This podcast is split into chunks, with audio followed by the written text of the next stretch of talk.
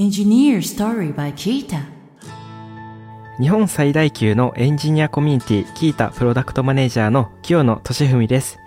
この番組では日本で活躍するエンジニアをゲストに迎え、キャリアやモチベーションの話を深掘りしながらエンジニアの皆さんに役立つヒントを発信しています。今回のテーマはスインさんと考えるエンジニアの未来です。そうですね、スインさんとぜひですね、あの、これからのエンジニアのこう未来についていろいろ語れるとありがたいなと思ってます。はい、ゲストにはですね、あの前回に続いてタイプスクリプト入門書サバイバルタイプスクリプトの執筆者の一人で株式会社クラフトマンソフトウェア取締役 CTO のスインさんにお越しいただいています。もうスインさんですね、もうあの今までの回のところでもこうキャリアのお話いろいろお伺いできたので、こう未来のところについてもいろいろお話できると嬉しいです。それでは本日のゲスト紹介します。読者3万人のタイプスクリプト入門書サバイバルタイプスクリプトを公開中のスインさんです。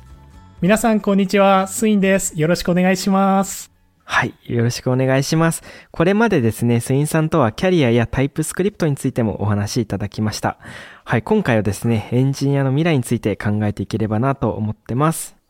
まずですね、こう、スインさんとぜひお話ししたいなと思っているところが、こう、今って、まあ実際採用やってらっしゃるので多分感じているところもあるかもしれないんですけど、やっぱエンジニアのこう、需要ってものすごい上がっていて、で、逆にそれに対してやっぱ供給って全然足りてない状態だと思うんですよね。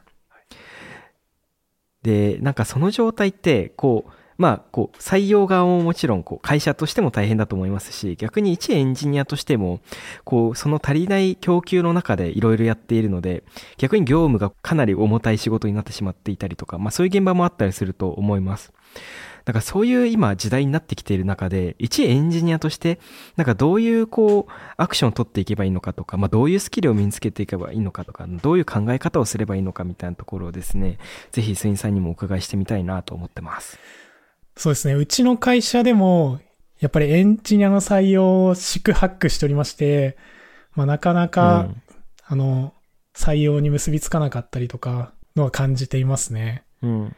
マクロの話になっちゃうんですけれども、うんなんでそんなエンジニア足りてないのかなっていうので調べてみたところ、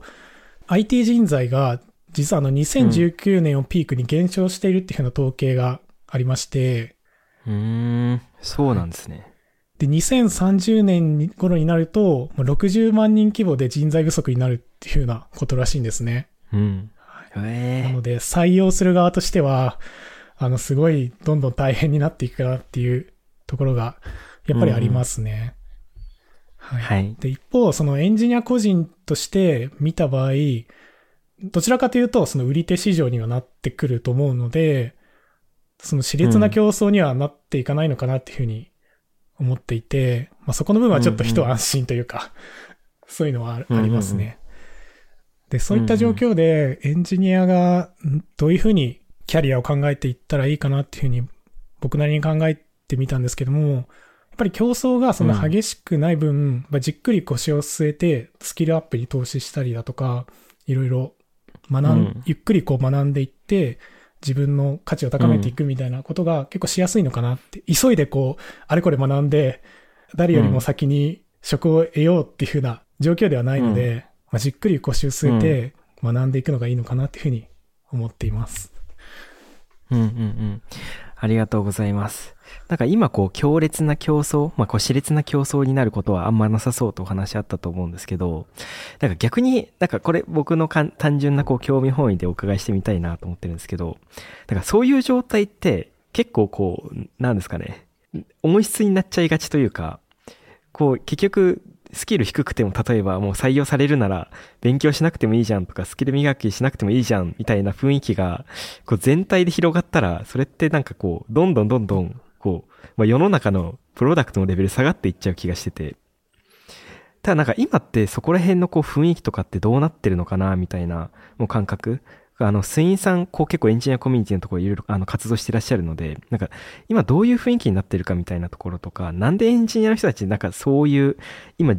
圧倒的に需要が高くなってる中で、そうやってスキルアップしてらっしゃる方がいるのかみたいなところも、ぜひお伺いしてみたいです。うんえっと、そういう意味だと、やっぱり、その、スキルアップに積極的な人と、そうでない人の格差っていうのは、どんどん拡大していくのかなって気はしてますね。うんうんうんうん。やっぱりやらなくても、その、食には困らないみたいな部分があると、自分に甘くなっちゃって、いやその、自分み、うん自分磨きっていうのを、まあ、やらないって人も中にはいるとは思うんですけども、一方で、その、うん。エンジニアリングが好きで、ずっとうん。新しいことを探求したりとか、研究したりとか、うん。まあ、インプットしたりアウトプットしたりっていう人も、まあ、中にはいるんで、まあ、そういう意味だと、なんか、やっぱり差が 結構開いてきて、企業が欲しいのはどっちかっていうと後者の方だと思うんで、はい。はい、いくら、そう売り手市場だとはいえ、あまりにも格差が開いちゃうと、ちょっと難しくなってくるのかなっていうような気はしますね。うんうんうんうん。ありがとうございます。なんか今ちょっと軽くお話の中にもありましたけど、なんかその中でこうスキルアップし続けられるこうエンジニアの人たちのモチベーションって何なのかなっていうところもぜひお伺いしてみたいです。まあ僕自身の個人的な話をすると、やっぱり、うん。プログラミングそのものが好きで、やっぱ始めているんで、うん。なんか、うん。その、プログラミングの楽しさって、まあ、コーディングして、それがやっぱり動いた時かなっていうふうに僕は思ってまして、何かをこう作り出したりとか、そういった体験をやっぱ重ねるといいのかなっていうふうに思いますね。まあその人それぞれなんで何がモチベーションになるかっていうのあると思うんですけど。うんうんうん。ありがとうございます。なんかそこは僕自身もすごい、ああ、確かになっていうかところでこう共感するところはあって、なんかこれ、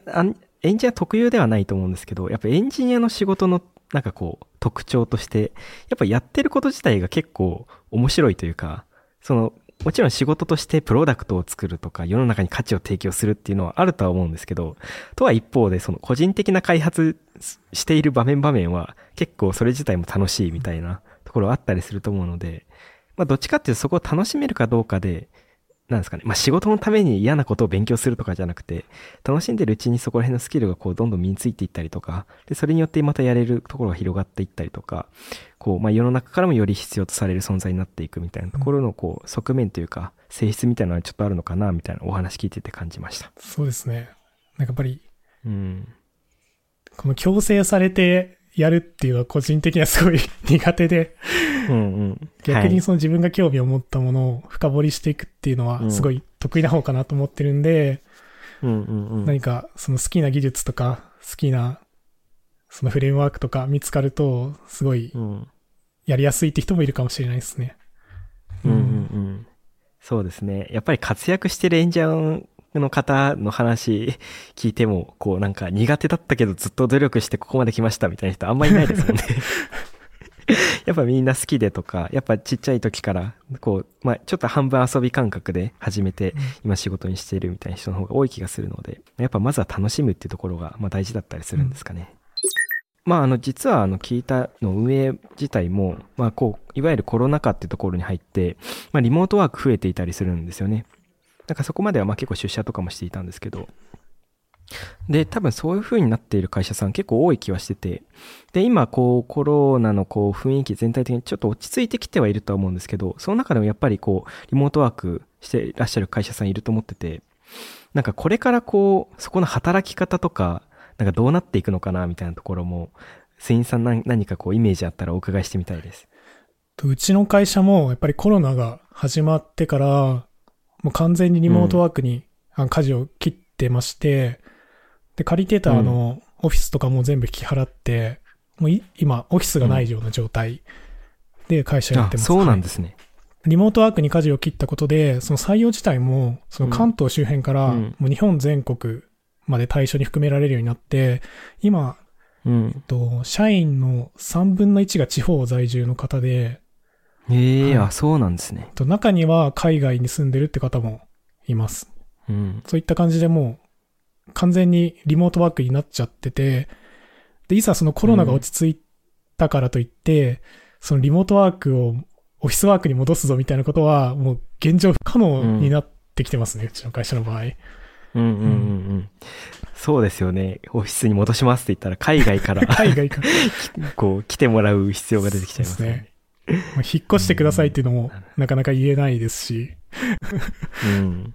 なんか、まあそういう意味で言うと、個人個人のこうエンジニアの働き方もちょっと変わってくるのかなって気はしてて、今まさにお話の中にあった、こう、地方でもいわゆるその東京にあるような会社、まあ東京にある会社が別に一概にいいわけではないと思うんですけど、まあいわゆるこう経済の中心地にあるような、まあ、会社さんとかにも、こう地方に住みながらまあ働いたりすることもできるようになっているので、そこがまさにさっき話してたような、まあ、スキルアップの話にもちょっと通じてくるのかなみたいなのは感じました。うん、自分は地方に住んでるから、こんぐらいのスキルでいいとか、地方の会社だからまあこんぐらいでいいとか、そういうのは多分もうこれからなくなっていくというか、もう全部がこうグローバルスタンダードに近づいていくみたいな感じな気がするので、そういう変化もありそうだなっていうのは僕も感じました。そうですね。リモートワークが中心になってきているんで、やっぱりリモートワークスキルみたいなのが結構大事になってきてるかなっていうふうに思いますね。うんうんうん。うんうん。ありがとうございます。だからそうなってくると、こう海外で働くみたいなのも、に、なんか日本に住みながら海外で働くみたいなことも結構だんだんできるようなまあこう、いわゆるリモートだと条件揃ってきてるのかなと思うんですけど、なんかそこら辺こう一エンジニアとして絶対挑戦した方がいいとか、まあしなくてもいいっていう、まあ、極端二つあると思うんですけど、スインさんなんかどういう印象を持ってますか？えっと、僕個人としては日本国内でしか働いたことがないんで、うん、その、あまり語る資格ないのかなというふうには思うんですけども、はい、ウェブとか IT の中心って、あの、アメリカだと思うんですよね。で、その状況って多分しばらく揺らがな、揺るがなそうな感じがしているので、やっぱり、うん、あの、例えば、 React だったりとか、そういった有名なフレームワークとかも、その、米国を中心に出てきているものも多かったりして、今後も英語で情報収集するっていう能力って大事なのかなというふうに思ってますし、で、英語で情報収集できたら、この英語で情報発信できたら、もっといいなっていうふうに思っています。うん、で、あと、さらに言ったら、英語で仕事を取ってドルで稼ぐみたいなことができたら、うんうん、まあ今ちょっと円安でどんどんあの、日本人の給料が海外から見たら下がってきてるみたいな状況もあったりするんで、やっぱり、あの、はい、せっかくインターネットがあればどこでも仕事ができるし、うん、そのリモートワークが広まったのって、日本だけじゃなくてアメリカもそうだと思うんで、アメリカの仕事も取りやすくはなってきていると思うんで、なんかそういったところにチャレンジするのも全然ありかなっていうふうには思っています。まあ僕自身全然挑戦できてないんで。うん、ありがとうございます。まあそこはなんか、こう、まあ日本人の、まあ全体的なこう、まあエンジニアリングコミュニティの中で頑張っていきたいねっていうのもある気がするので。そうですね。人それぞれで。そうですね。あると思うんで。うんなんかもう、そこがグローバルに、まあ、なってきているからこそ、やっぱ挑戦していったりとか、あまりこう変にこう隔たりを持たせるみたいなことはしなくても、まあいいのかなっていうのは僕も感じているところです。はい。でちょっとトピック変えさせていただいて、こう、スインさん、あの、経営者としても、こう、いろいろお仕事をされてらっしゃると思います。で、なんかこう、いわゆる海外の、こう、大きい会社さんとかで、まあ、こう、エンジニア出身で、代表やってるみたいな会社さんって、まあ、ちょこちょこあったりすると思うんですよね。まさに Facebook とかもそうだったりすると思うんですけど、こうなんか実際、こうすごいオープンクエスチョンになっちゃうんですけど、こう経営、エンジニア出身でこう経営に携わってみて、なんかどうでしたか？なんかこう楽しかったとか、まあちょっとしんどいところもあるとか、やりがいとかいろいろあると思うんですけど。やっぱりエンジニアリングが好きなんで、もうエンジニアリングだけやっていエンジニアリングだけやっていたいっていうのが本音ですね。うん、なので、まあ、正直あの経営者としての実力があるかって言われたら、うん、多分そんなに多分ないと思っていて、うん、まあ、できればエンジニアリングをやりたいんですけども、まあ自分たちが目指すビジョン、エンジニアの仕事を楽にしたいだとか、エンジニアの役に立ちたいっていう、そういったウェブサービスを作りたいっていうところがあって、まあそれをやるには、まあ、経営する会社を設立して、会社を経営してやっていくっていうのが手段になってるんで、うん、まあその部分も、まあエンジニアリングの延長ではあるんで、うん、や、頑張ってやってるっていうのが正直なところですかね。うん、はい、うんうんうんありがとうございます。なんかこう、実際、まあ、やって大変なところもいっぱいあるとは思うんですけど、やってよかったなって思うところとか、まあ、そこが逆にこう、エンジニアリングのところにこう、まあ、一エンジニアとしてこういい経験になったなみたいなところとかがあったらぜひお伺いしてみたいです。そうですね。やっぱりあの自分で会社を持つことになるんで、その意思決うん。定がまあ自分でできる、しやすいっていうところが結構、会社を作るっていうところの醍醐味かなっていうふうに思います。で、やっぱりその自分が作りたいプロダクトがあって、そのビジネスにしたいっていう考えがあったので、うん。まあ、そういうのってどこかの会社に所属してやるっていうのは結構難しいと思うんですよね。なかなか許可が下りなかったりとか、予算がつかなかったりとかあったりするんですけど、そういうのを全部自分で判断して、その、えっ、と、動かしていけるっていうところは、やっぱり、その会社でやらないとできないところだと思うので、そこは結構大きなうん。メリットですね。自分の好きなことができるっっていうのが。うんうんうんうん確かにそうですね。なんか本当に会社での取り組みって大きい目で見ると、本当に一番大きいものづくりというか、組織一体になってこう、まあ一個のものを作るっていうのは、まあ一、こう開発の本当に延長線上にあるようなものな気はするので、今聞いててなるほどなっていうふうに感じました。ありがとうございます。だから逆に、こうエンジニア経験が経営している中で、こう生きるなみたいに感じる場面とかってあったりしますか？まあ、エンジニア、元、元というか、まあ、今もエンジニアなんですけども、エンジニア出身であるがゆえに、やっぱエンジニアの気持ちってよくわかるので、そのエンジニアの方に会社に入ってもらう、もらって一緒に仕事をしていく中で、まあこれやったらエンジニアって嫌がるよねとか、これやったらエンジニアって嬉しいよねみたいなことが分かってるので、なんかそういった意味でエンジニアと結構ちゃんとコミュニケーションは取れ、取れてる経営者なんじゃないかなっていうふうに は思っうんうんうんていますね。そこはエンジニアの経験が生きたと言えるところなのかな。で、あと、そのエンジニアリングの世界にヤグニっていう言葉があると思うんですけど、必要になるまでやるなっていう。うん。で経営判断するときも結構そのヤグニの考え方が生きてて、それって今やる必要あるみたいなところも、すごい慎重に考えるようにはなったりとかしてますね。うん。うんうんううんん。ああ、なるほど。で、ちょっとこうエンジニアリングのアナロジーを、まあ、経営にも使うことができているみたいな感じなんですかね。ではですね、まあ、こう、経営のところのこうお話いろいろ今お、スインさんにお伺いしたと思うんですけど、こうぶっちゃけ、こうエンジニアでキャリアを始めた人が、こう経営に入っていくっていうところを、こうお勧めするかお勧めしないかみたいなところをお伺いしてみたいです。はいおすすめするかしないかで言ったら、おすすめでもあるし、おすすめでもないっていうところですかね。そのおすすめでないっていうのは、とエンジニアっていろいろなタイプの方がいらっしゃると思うんですけども、その、プログラミングをひたすらやってるのが楽しいっていう方だと、その経営者になってしまうと、そのプログラミングをやる時間っていうのは結構減ってしまうんですね。なので、ずっとこうそのコードを書きたいみたいな方は、にはあんまり経営者っていうのはお勧めしないかなっていうところはありますね。はい。うんうんうん。で、逆に、そのものを作ることで、誰かの課題を解決するだとか、その社会の役に立ちたいみたいな、そういったミッションを持ってるようなエンジニアだと、その経営者になるとそのミッションを実現しやすくなったりするので、そういった方は、その経営者になってみる価値っていうのはあるのかなっていうふうに思います。うんうんうんうんうん。ありがとうございます。まあ、まさに本当にコード書くのが好きな人に関しては そのまま書いていった方がいい気は確かに僕も感じました。した方がいいな。でも本当になんかさっきのスインさんのお話の中にもありましたけど、やっぱりこう経営って一番こう、ある意味での大きいものづくり、まあもう会社づくりもそうだと思いますし、そこから出していく事業とかがすごい大きなものづくりになっていくと思うので、かそういうこうものづくりとか、こう世の中への価値提供みたいなのが、こうまあ思考性として、まあ、好きな方は、もうそこに携わっていくのはすごいありっていう感じなんですかね。はい、ではスインさん最後にですね、あの、スインさんが今後やっていきたいことみたいな、まあもう本当にエンジニアから、こう経営からいろんなことをやってらっしゃったと思うんですけど、今まで。こうそこから次、こう挑戦したいこととか、やってみたいことがあれば、お伺いしてみたいです。今後やりたいこととしては、まさにあの会社を経営しているので、その会社のビジョンである、うんそのエンジニアを幸せにするっていうところに向かって、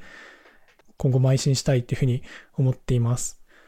で僕の考えとしては、エンジニアリングって本来なんか楽しいものであるっていうふうな考えを持ってまして、でも実際その仕事をしてみると、その中で、あの、つまらないこととか、面倒なこととか大変なこととかあって、そのエンジニアリング本来の楽しさっていうのが結構削られてるのかなっていうふうに思ってまして、で、僕の会社のクラフトマンソフトウェアとしては、そういったエンジニアリングの不毛な部分をなるだけ減らして、そのアプリ開発とかコーディングにエンジニアが集中できるようになることによって、エンジニアのその幸せの最大化に寄与していきたいなっていうふうに考えています。はい、ありがとうございます。まあ、キータも、あの、実はミッションでエンジンを最高に幸せにするってところを、まあ、掲げていたりするので、まあ、アプローチは違えど、本当に今、スインさんのお話聞いていく中で、こう、一緒に何か、こう、いろいろ、本当エンジンのためになることを一緒にやっていけたらな、っていうふうに感じました。ありがとうございます。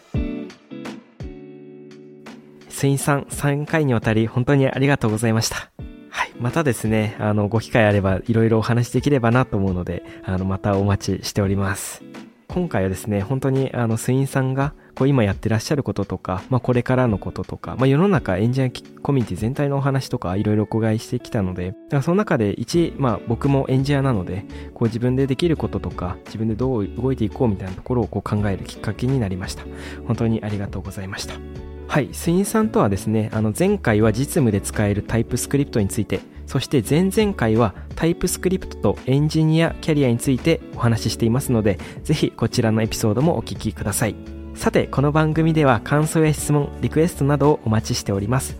番組詳細欄にあるリンクよりお気軽にご投稿ください。Twitter ではハッシュタグエンジニアストーリーをつけてツイートしてください。そして Apple Podcast や Spotify の Podcast ではレビューもできますので、こちらにも感想を書いてもらえると嬉しいです。キータ株式会社はエンジニアを最高に幸せにするというミッションのもと、エンジニアに関する知識を記録、共有するためのサービス、キータ、エンジニアと企業のマッチングサービス、キータジョブズ、社内向け情報共有サービス、キータチームを運営しています。ぜひカタカナでキータと検索してチェックしてみてください。お相手はキータプロダクトマネージャーの清野俊文でした。